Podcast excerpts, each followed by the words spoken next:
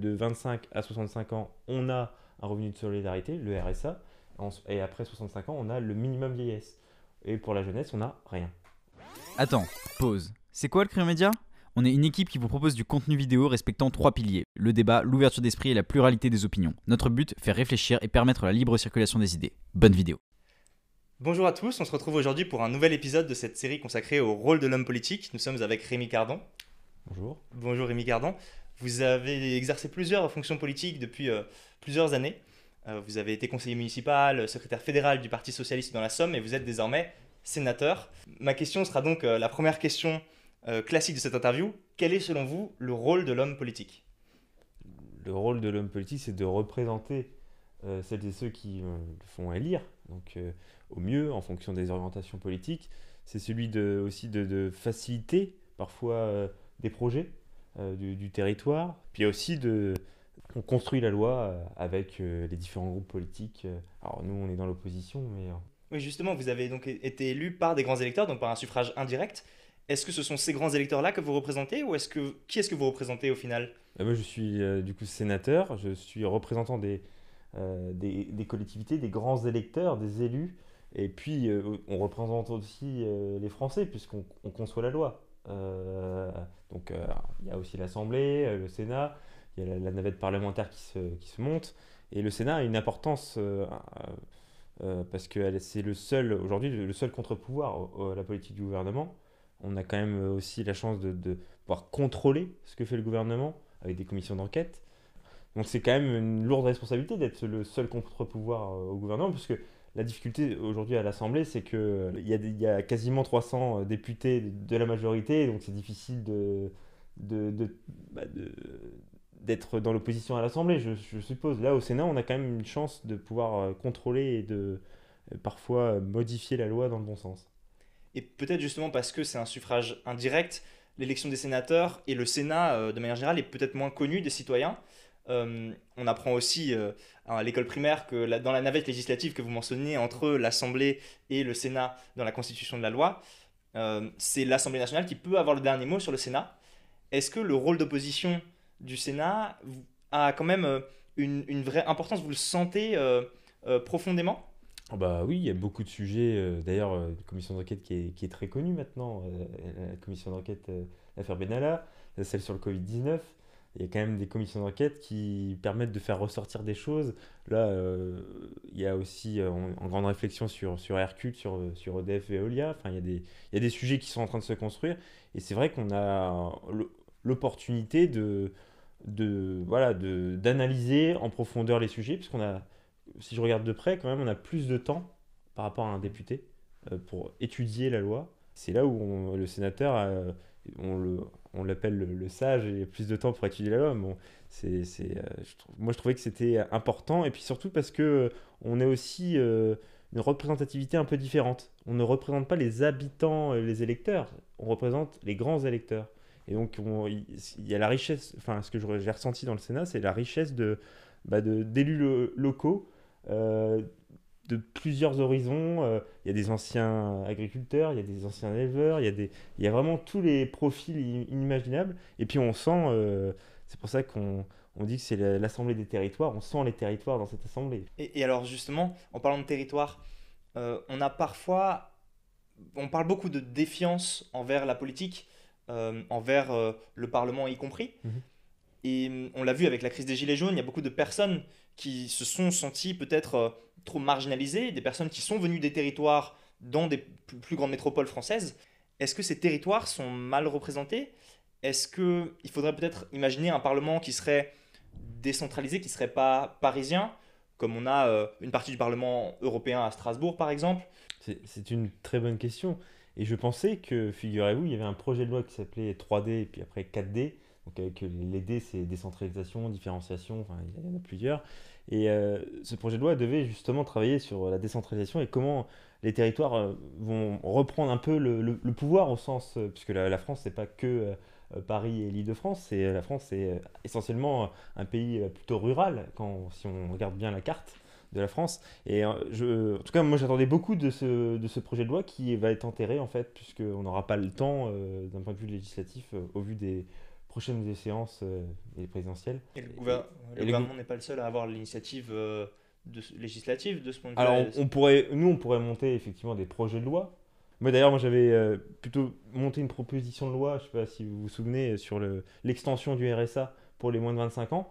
Euh, parce que ça me semblait euh, pertinent aujourd'hui d'envoyer un vrai message à la jeunesse qui n'a aucun euh, revenu de solidarité. C'est la catégorie d'âge, 18-25, qui n'a aucun revenu de solidarité. C'est-à-dire que de 25 à 65 ans, on a un revenu de solidarité, le RSA, et après 65 ans, on a le minimum vieillesse. Et pour la jeunesse, on n'a rien. Voilà. Et, et, vous voyez que aujourd'hui, il y a beaucoup de jeunes j'ai même pas besoin de le dire, qui se retrouvent soit en banque alimentaire, soit euh, qui sont hors radar de l'État, qu'on ne voit pas. Vous savez, les jeunes qui sont ni en formation ni en emploi, qui restent enfermés chez eux et qui n'ont aucune perspective aujourd'hui. Je crois qu'il y a effectivement beaucoup de jeunes qui disparaissent complètement des radars de l'éducation nationale. Euh, ça concerne plusieurs pourcents d'une ah bah, classe d'âge. Ça, ça, ça, représente 800 000 jeunes à peu près aujourd'hui. Voilà. Et aujourd'hui, il, y a, je crois, euh, 1,5 million euh, de jeunes qui sont catégorisés comme euh, pauvres, puisqu'ils sont en dessous du seuil de pauvreté. Donc euh, il y, a urgence. Il y a urgence et je, tout ce que je ressens, c'est que le gouvernement est, timide sur ces propositions et, peut-être même sourd parfois.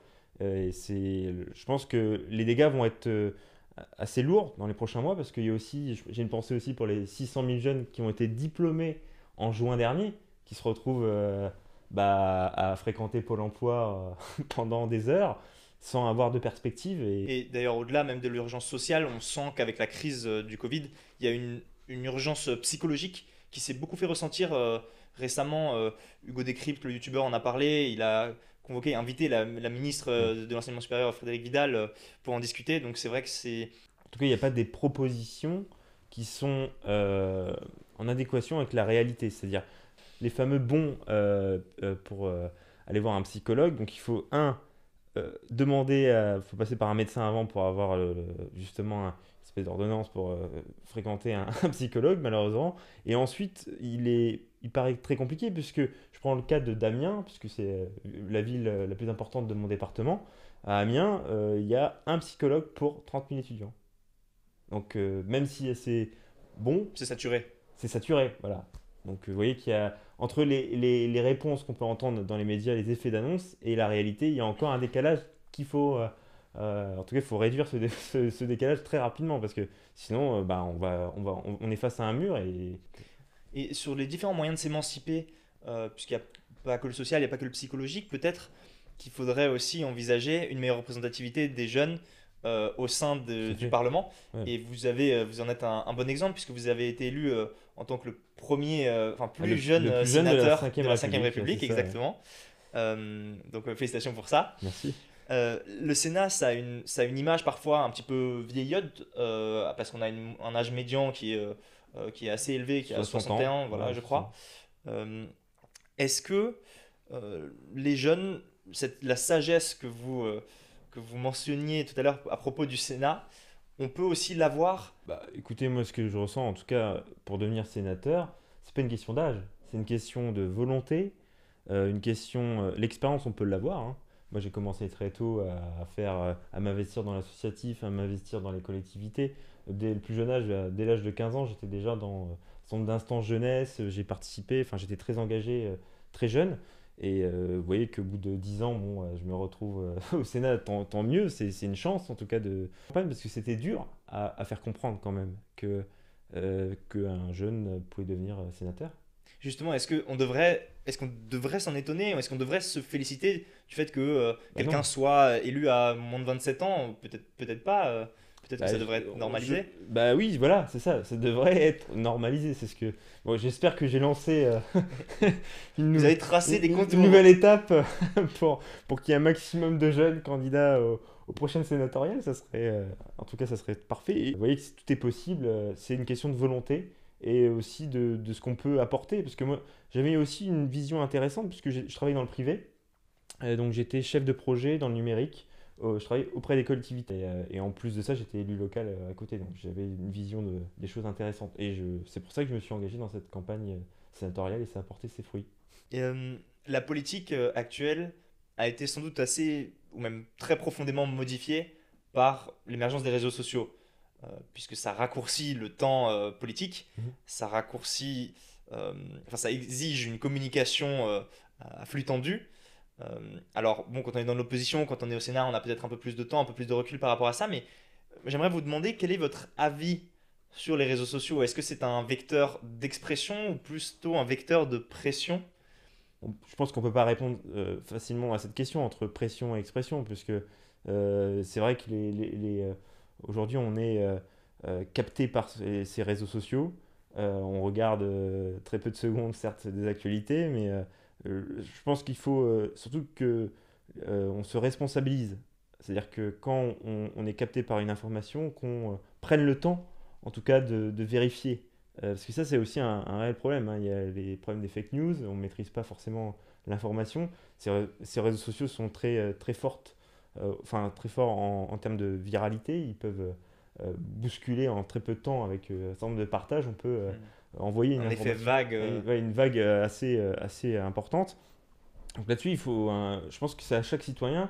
Et il y a un enjeu énorme sur à la fois vis-à-vis -vis du numérique. Hein, il y a un enjeu énorme, parce que je mets aussi forcément un autre échelon, le, numérique, il y, a, la navigation sur Internet, sur les réseaux sociaux, tout ça, mais c'est, il y a un enjeu énorme pour l'éducation nationale et pour l'éducation populaire, parce que c'est, vraiment, vraiment important. C'est un sujet qui, demain, aura encore plus de répercussions. Aujourd'hui, ça prend une proportion énorme. Hein. Il y a quand même des gens qui ont une, une série d'abonnés, ils ont un, une vraie communauté en tout cas derrière, derrière eux. Et... On essaye. en tout cas, vous essayez, je suppose, mais c'est important. Et vous êtes aussi là pour, euh, euh, je pense, euh, sensibiliser euh, sur des sujets comme là, bon, on en discute un peu de politique, mais c'est hyper important. Et, et, justement, je trouve que c'est.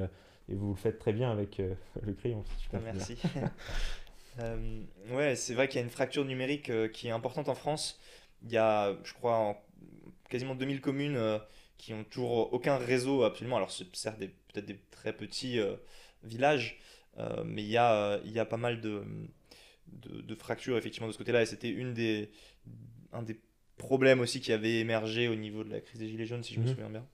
peut-être pour reparler sur la de liberté d'expression, il y a eu récemment une application qui a été supprimée qui s'appelait l'application Parlor, qui était un réseau social quasiment sans modération au niveau de, des idées exprimées et qui donc a attiré euh, euh, notamment des, idées euh, très à droite ou, très radicales et ça, ça a été censuré par l'App Store, le, Play Store de Google.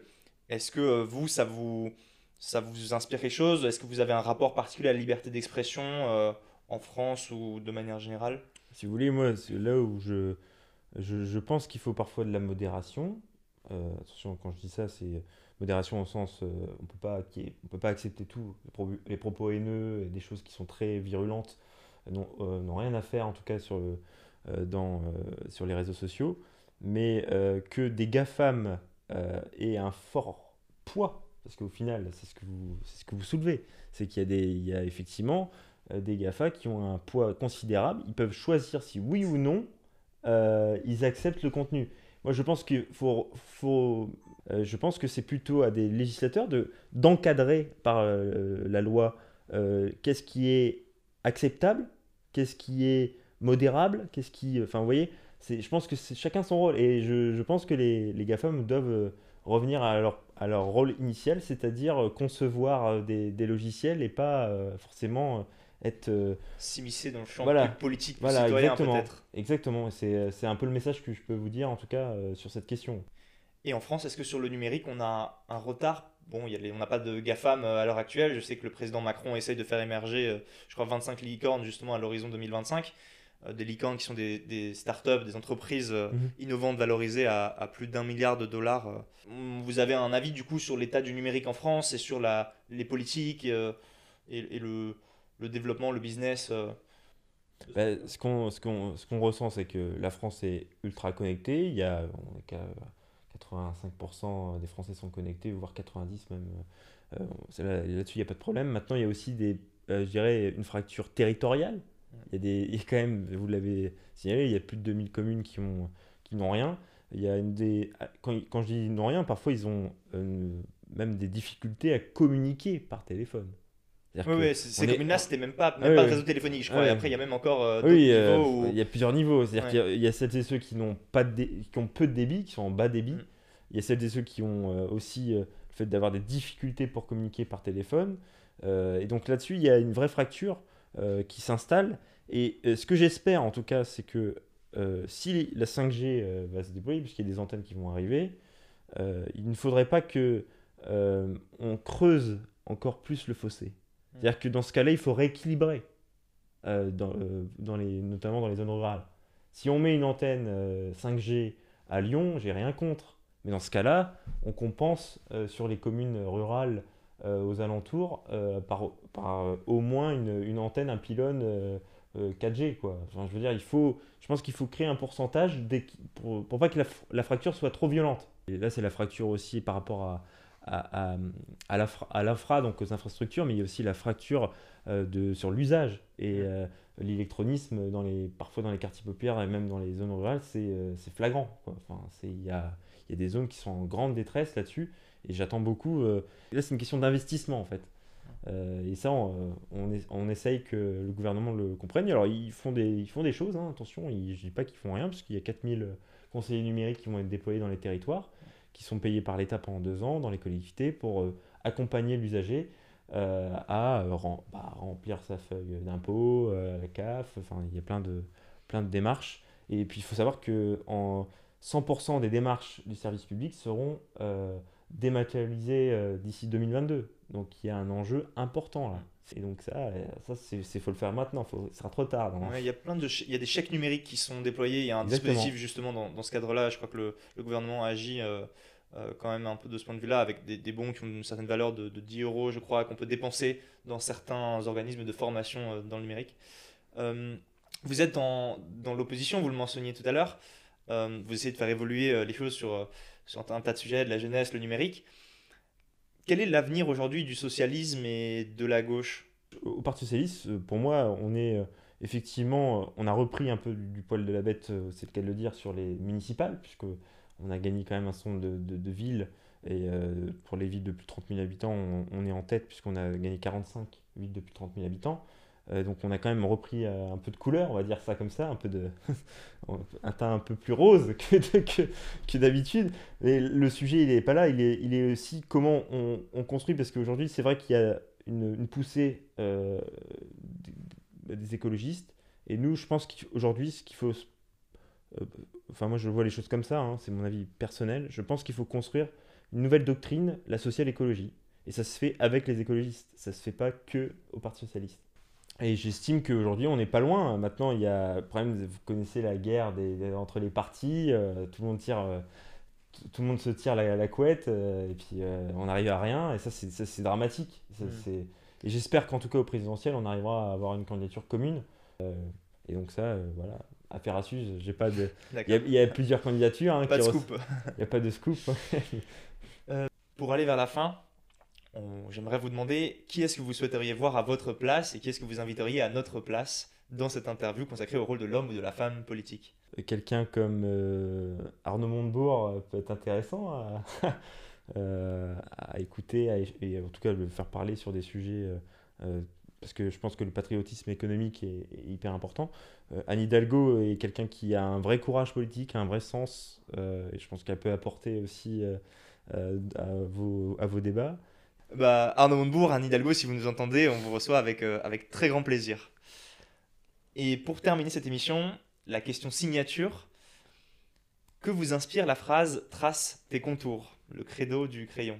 Alors je sais pas très bien dessiner, désolé, mais pas de problème. non mais non mais je pense qu'en tout cas vous avez, euh, euh, je pense que c'est important qu'il y ait ce genre de, de médias un peu, un peu nouveaux, qui euh, apportent de la fraîcheur dans le débat, qui ont une... Quand on ressent que vous avez euh, du vécu, euh, et donc c'est ça, ça, a toute sa place. Et pour le coup, il ne faut pas que vous soyez modéré dans les réseaux sociaux, si je puis me permettre, pour revenir au débat de tout à l'heure. Merci, monsieur Cardon. Merci à vous. On se retrouve mardi prochain pour un prochain épisode de cette émission euh, du rôle de l'homme ou de la femme politique. Mais d'ici là, vous pouvez évidemment la liker, la commenter, la partager autour de vous si elle vous a plu et puis nous le faire savoir. Ciao